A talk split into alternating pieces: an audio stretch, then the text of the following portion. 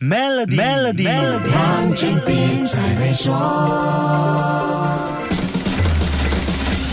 你好，我是黄俊斌。还记得二零二一年发生的塞船事件吗？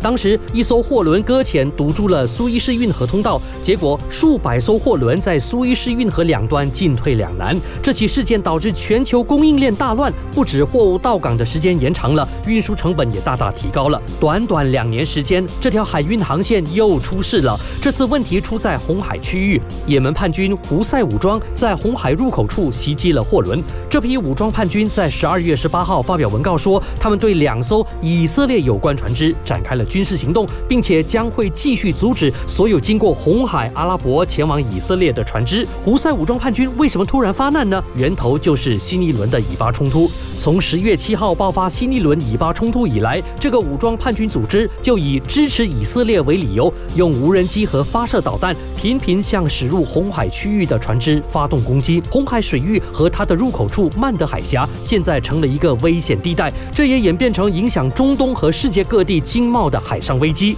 曼德海峡是进入红海的必经之路，这一段出现安全危机，苏伊士运河就犹如被掐脖子一样，无法发挥正常的运输功能。美国因此宣布启动名为“繁荣守护行动”的十国海上军事联盟，保护往来红海水域的贸易船只。参与的国家有英国、法国、加拿大、意大利、荷兰、挪威、西班牙、巴林和塞舌尔共和国。报道说，埃及和约旦也有可能加入，成为巴林以外的其他阿拉伯成员国。这一次的红海安全危机为什么会使得这么多国家劳师动众呢？跟我们又有什么关系呢？下一集跟你说一说。守住 Melody，黄俊斌才会说。黄俊斌才会说。